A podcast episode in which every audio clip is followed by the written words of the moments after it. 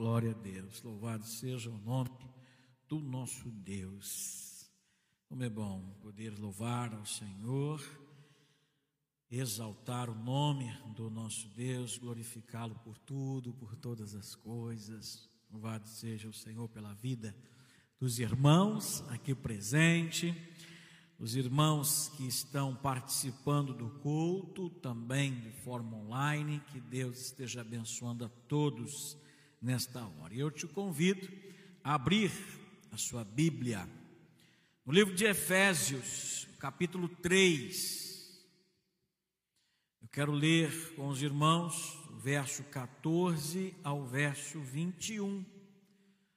As palavras do apóstolo Paulo nesta carta aos Efésios. Efésios capítulo 3, do verso 14 ao verso 21. Diz assim a palavra de Deus. A oração de Paulo pelos santos. Por esta razão, ajoelho-me diante do Pai, do qual recebe o nome toda a família nos céus e na terra. Oro para que com as suas gloriosas riquezas ele os fortaleça no íntimo do seu ser com poder por meio do seu espírito, para que Cristo habite no coração de vocês mediante a fé. E oro para que estando arraigados e alicerçados em amor, vocês possam juntamente com todos os santos compreender a largura, o comprimento, a altura e a profundidade, e conhecer o amor de Cristo que excede todo conhecimento, para que vocês sejam cheios de toda a plenitude de Deus, aquele que é capaz de fazer infinitamente mais do que tudo o que pedimos ou pensamos, de acordo com o seu poder que atua em nós a Ele seja a glória na igreja e em Cristo Jesus, por todas as gerações, para todos sempre. Amém. Este é um texto, irmãos, para ser lido com emoção, com sentimento, pois se trata de um pedido de oração. E hoje nós estamos, né, todas as quartas-feiras aqui nos reunindo para ouvir pedidos de oração, para interceder uns pelos outros, para também demonstrar a nossa gratidão ao nosso Deus, momento de compartilhar a fé. E nesta carta, o qual o apóstolo Paulo escreve aos, à igreja em Éfeso, ele demonstra aqui neste momento a sua preocupação. Porque é interessante, né? Além da gratidão, quando nós estamos é, em um momento de oração com o nosso Deus, além da gratidão, nós colocamos as nossas súplicas, os nossos clamores. E geralmente as nossas súplicas, os nossos clamores estão relacionados às nossas preocupações, às nossas angústias, às nossas preocupações. E eu olho para este homem, o apóstolo Paulo, e vejo a sua preocupação, porque em seus pedidos de orações, a forma com que ele coloca diante de Deus, eu oro por isso, eu oro por aquilo. E se você observar os motivos de oração, a preocupação do apóstolo Paulo é algo digno de louvor e digno de ser imitado por nós. A preocupação que ele tinha com a vida espiritual da igreja, a preocupação com que ele tinha com os sentimentos dos irmãos. Ah, meu irmão, da mesma maneira nós devemos ter este mesmo sentimento, sermos tomados por este mesmo sentimento. É importante nos preocuparmos com a vida espiritual uns dos outros. Você tem se preocupado com isso? Você tem se preocupado com a vida espiritual do seu irmão ou você tem tratado isso como algo muito individual? Às vezes a gente, pelo ativismo deste mundo, né, pelas coisas, pela forma como nós vivemos, num mundo agitado, um mundo de individualismo, nós acabamos trazendo isso para, para, para o contexto espiritual. Só que o que a palavra de Deus mostra, sempre mostrou, do Velho Testamento ao Novo Testamento, que a igreja ela se fortalece quando ela se preocupa com o fortalecimento coletivo. Aí você me pergunta, Velho Testamento, igreja? Sim, alusão, povo de Deus, Israel, já era uma alusão à igreja que viria, fundada por Jesus Cristo. E quanto mais o povo se fortalecia na fé, na vida espiritual, mais o poder de Deus se manifestava na vida dele. Podemos ver isto através da vida dos profetas, o quanto os profetas batalharam e lutaram para que o povo andasse correto diante do Senhor, se preocupando com a vida espiritual do povo. E aí, numa visão neotestamentária, nós vamos ver que é Jesus e em seguida os apóstolos se preocupando com a vida espiritual da igreja. E aqui o apóstolo Paulo, em sua carta aos Efésios, declara, abre o coração com este povo, demonstrando a sua preocupação, que é algo a ser imitado por nós. Orar pelo fortalecimento do íntimo do ser. Olha aí, o verso 14 começa dizendo: Por esta razão ajoelho-me diante do Pai, do qual recebe o nome toda a família nos céus e na terra. Ou seja, nós somos todos uma grande família, filhos de um único Pai, nosso Deus. E o apóstolo Paulo mostra essa visão quando diz: Olha, eu estou dobrando o meu joelho intercedendo por vocês diante do Pai, do qual recebe o nome toda a família nos céus e na terra. E aí no verso 16 ele é mais específico, ele diz: Oro para que com suas gloria, gloriosas riquezas ele os fortaleça no íntimo do seu ser com poder por meio do seu espírito. Veja que coisa profunda. Preocupação com a vida espiritual, preocupação com fortalecimento.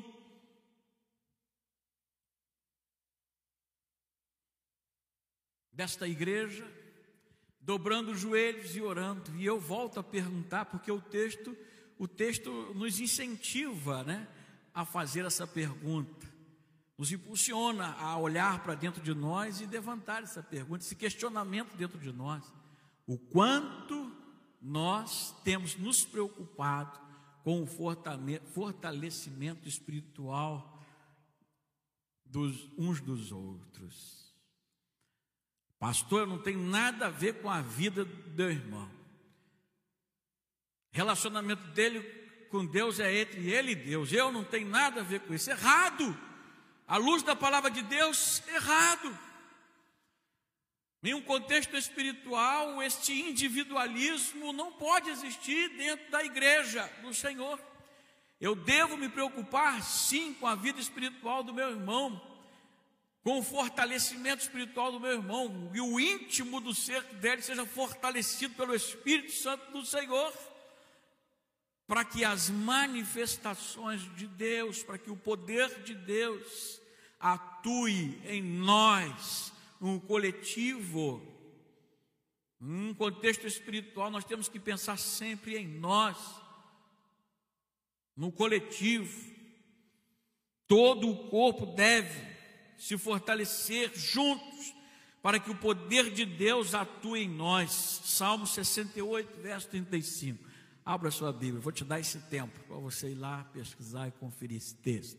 Salmo 68, Salmo de número 68, o verso 35. É muito importante, irmãos, que todo o corpo se fortaleça no Senhor. Tu és temível no teu santuário, ó Deus, é o Deus de Israel que dá poder e força ao seu povo. Bendito seja Deus. Olha aí, um contexto veterotestamentário, a importância do coletivo, de estarem todos fortalecidos, porque Deus fortalece o povo. É Deus que fortalece o seu povo. Então eu tenho que me preocupar sim com a vida espiritual do meu irmão. Devorar por ele, por sua vida espiritual, devo interceder por sua vida espiritual.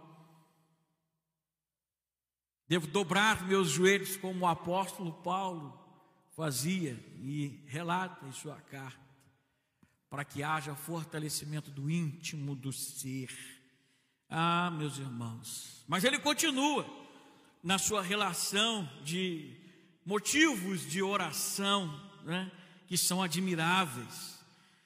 Logo em seguida, no verso 17, ele diz: Para que Cristo habite no coração de vocês mediante a fé para que através da fé possamos agradar a Deus, porque sem fé é impossível agradar a Deus. Hebreus 11, verso 6. Sem fé é impossível agradar a Deus. Certa vez, em um culto de oração como esse, em momento mais informal, quando nós ouvimos ah, os perdidos uns dos outros, ah, alguém em seu pedido disse assim: Eu peço os irmãos orem para que Deus aumente a minha fé. E quando essa pessoa acabou de fazer esse pedido, né? Alguém indagou assim, em um tom de brincadeira, mas de uma forma muito séria, né? Diz assim: olha, Cuidado com o que você pede, porque quando a gente pede para Deus aumentar a nossa fé, pode ter certeza que provações virão, lutas virão, batalhas virão, porque são através destas coisas que a nossa fé é aumentada. Não se engane. Exatamente através da luta que nós temos no nosso dia a dia, no nosso contexto, as tribulações que enfrentamos, as situações mais adversas, mais complicadas, são exatamente as oportunidades que Deus está nos dando de fazer o que? Tal qual o apóstolo Paulo, dobrar o joelho no chão, fazer calo nos joelhos, porque é, esse é o exercício da fé. A fé ela pode ser exercitada, ela deve ser exercitada. Você pode aumentar a sua fé à medida que você exercita a sua fé. Não é um trabalho fácil, não é. Não é um trabalho fácil, é um trabalho árduo, mas de grande valor para a saúde espiritual. Assim como, né, de forma natural no nosso físico, nós temos que nos exercitar para que o nosso corpo seja saudável fisicamente, o corpo foi feito para movimento e precisa se movimentar, precisa suar, né? Para poder ter saúde. Cientificamente isso é comprovado. Também na vida espiritual nós precisamos suar para ter saúde espiritual. Suar em que, em que contexto, pastor? Dobrar o joelho, batalhar. É através da batalha, através da oração, das armas espirituais que nós exercitamos a nossa fé e consolidamos a nossa fé e construímos um, uma fé alicerçada para quando vier as tempestades, para que quando vierem as ondas fortes batendo no nosso barco, vai estar firme, sólido, não oscilará. É exatamente isso que o apóstolo Paulo está falando ao povo de Éfeso, aos Efésios. Em sua carta e demonstrando aqui, abrindo o seu coração e demonstrando para ele as suas preocupações e o motivo da sua oração. Quando diz: É por esta razão que eu dobro os meus joelhos, eu oro para que com sua gloriosa riqueza ele fortaleça no íntimo do seu ser com poder por meio do Espírito. Oro também para que Cristo habite no coração de vocês mediante a fé. Que nós não podemos perder a oportunidade de aumentar a fé. Está passando por prova, meu irmão, está passando por tribulação. Comece a olhar por essa ótica. Não olhe para a prova, para a tribulação, como o inimigo quer que você olhe. Sabe como o inimigo quer que você olhe para a dificuldade, para a tribulação? Como ele queria que Davi olhasse para Golias. Como muitos soldados israelitas olharam para o gigante filisteu. É assim que o inimigo quer que você olhe para o seu problema, para o problema que você está passando, para a situação que você está passando. Mas Deus não quer que você olhe assim. Deus quer que você olhe de outro jeito.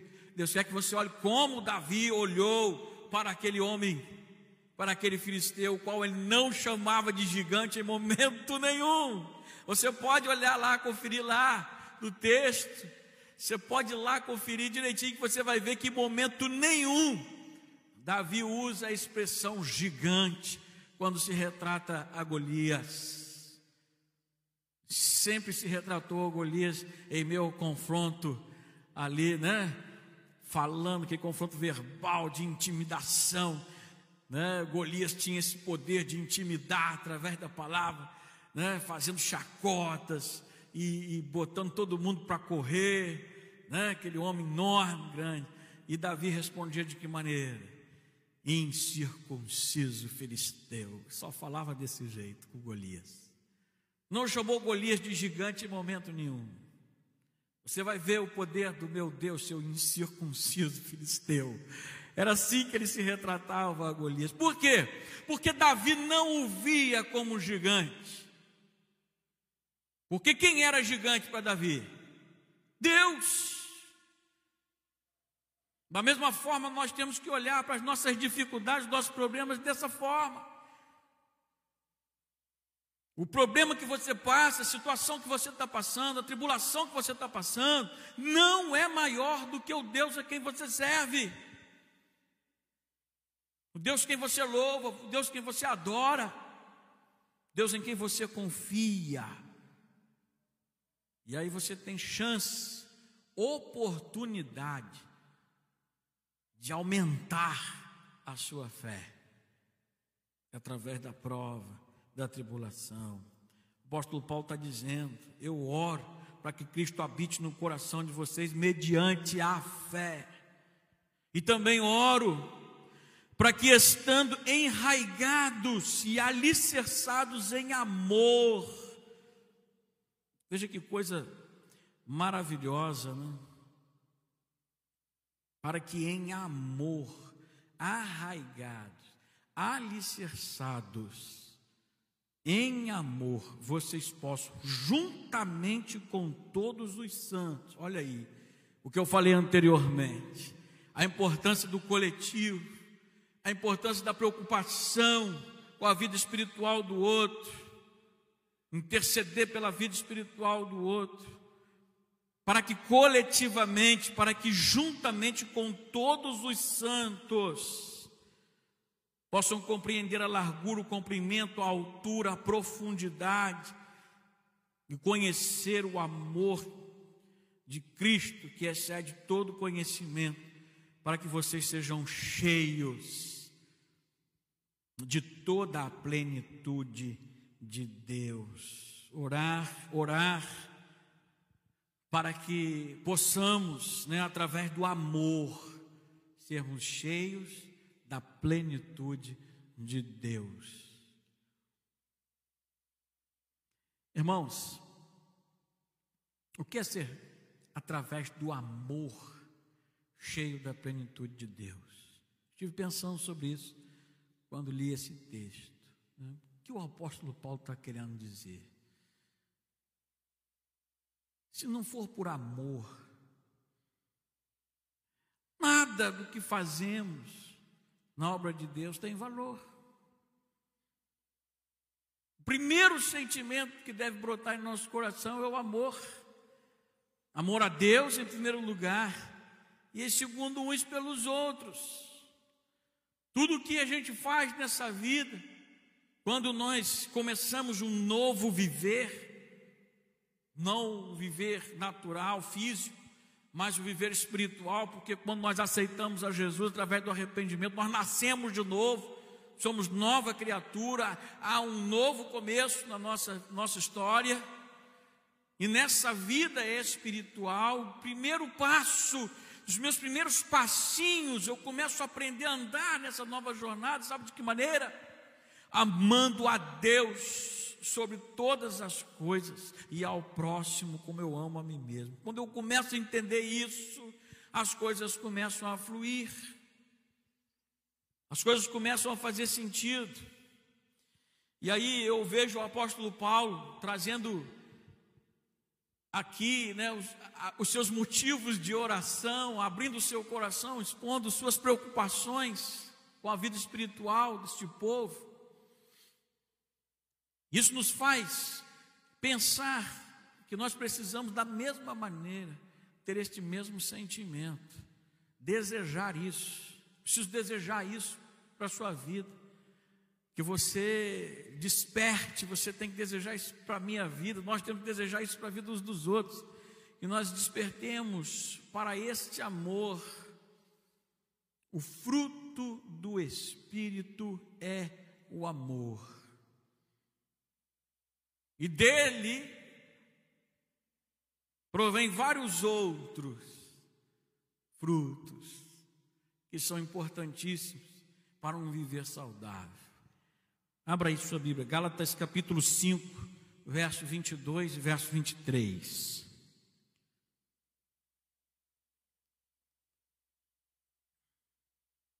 Diz assim: Mas o fruto do Espírito é amor, alegria, paz, paciência, amabilidade, bondade, fidelidade, mansidão, domínio próprio. Contra essas coisas não há lei. Irmãos, isso é tremendo. Porque através do amor, somente através do amor a Deus em primeiro lugar e ao próximo, eu consigo desenvolver os frutos do Espírito. E aí, quando eu começo a desenvolver os frutos do Espírito, começa a acontecer o que o apóstolo Paulo estava desejando e pedindo a Deus que acontecesse nesta igreja. Qual era o desejo dele? Que eles viessem a compreender tamanho, altura, largura, a profundidade do amor de Deus. 1 João, capítulo 4, verso 7 e 8. Amados, vamos amar uns aos outros, pois o amor vem de Deus. E todo que ama é nascido de Deus e conhece a Deus. Quem não ama, não conhece a Deus. Por quê? porque Deus é amor.